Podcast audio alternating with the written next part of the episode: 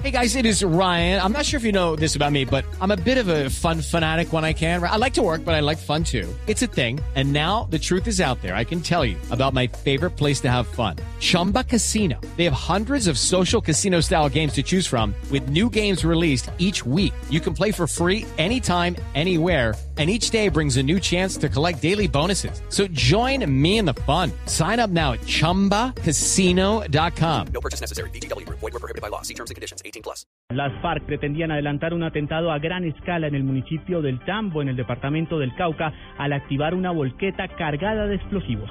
En Popayán nos informa Freddy Calvache.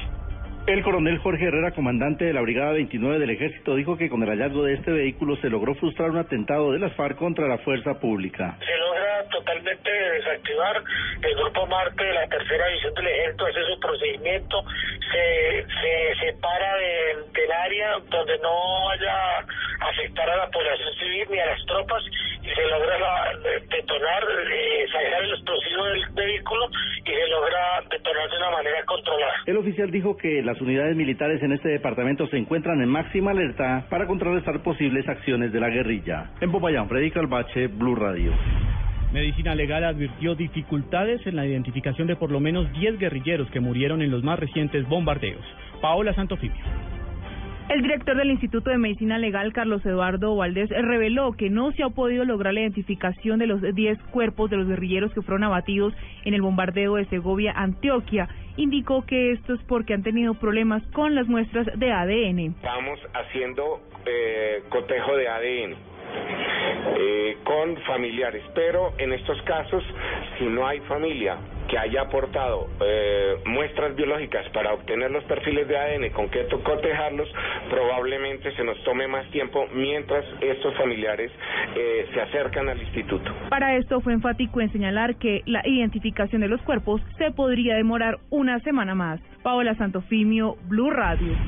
El gobierno anunció fuertes sanciones ante el alto número de escuelas que no cumplen con las condiciones para enseñar a futuros conductores en Colombia. Julián Calderón.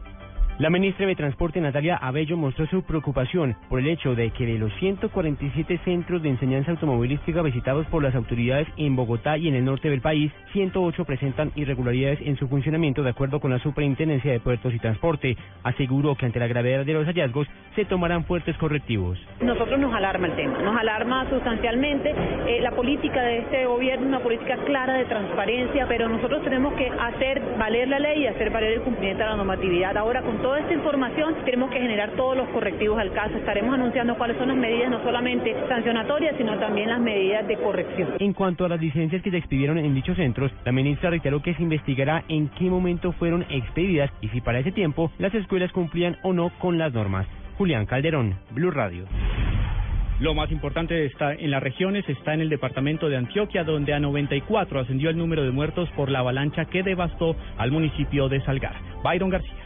Organismos de socorro trabajan en el rescate de otro cuerpo avistado en el sector El Mango, municipio de Salgar, con el que ascendería a 94 el número de víctimas mortales de la tragedia que generó el desbordamiento de la quebrada La Liboriana. La noticia la confirmó el ministro de Vivienda Luis Felipe Nao, gerente de la reconstrucción de Salgar. Empezar con la mala noticia que se acaba de encontrar un cuerpo adicional, son 94 cuerpos los que fallecieron lamentablemente con esta tragedia, 400 familias damnificadas, más de 1.600 personas.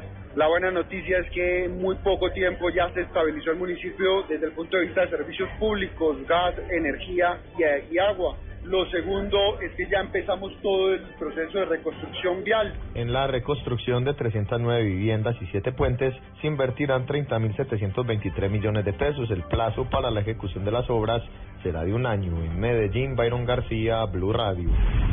En noticias internacionales, el presidente Barack Obama visitó en Miami un importante símbolo religioso para los cubanos en exilio. Nos amplía la información el corresponsal de Blue Radio en los Estados Unidos, Daniel Pacheco. El presidente Obama hizo una parada sorpresa hoy en el templo de Nuestra Señora de la Caridad de Miami, una iglesia con un significado importante para la población cubana de la ciudad más grande del estado de la Florida. Según dijo la portavoz de Seguridad Nacional Bernadette Meehan en un comunicado, la intención de Obama con esta visita es honrar el sacrificio increíble que ha hecho la comunidad cubana que ha inmigrado a Estados Unidos.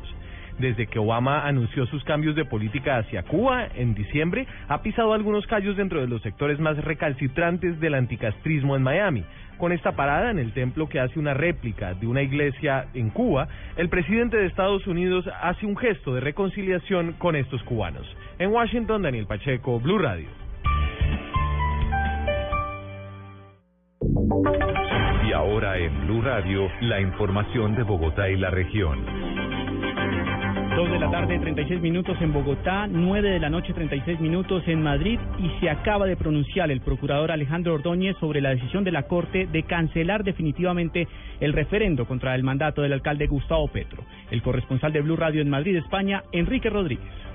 El procurador Alejandro Ordóñez pronunció hoy una conferencia sobre la justicia y la paz en la Real Academia de Jurisprudencia y Legislación. Allí volvió a exponer sus ya conocidas teorías sobre el proceso de paz, sobre la actitud de la FARC y la actitud del gobierno de Colombia. Al terminar ese acto se refirió a la decisión de la Corte Constitucional de tumbar la convocatoria de un referéndum revocatorio contra el alcalde de Bogotá, Gustavo Petro. Pues ese es un sainete, ¿no? Ya se está terminando el periodo. Yo hice lo que me correspondía. En su momento, yo pedí que, el, el, que, por, que, que ello no se diera porque impactaría fiscalmente las finanzas públicas. La visita oficial del procurador a España termina mañana con un conversatorio en la Casa de América, donde también hablará sobre temas bilaterales entre Colombia y España. En Madrid, España, Enrique Rodríguez, Blue Radio.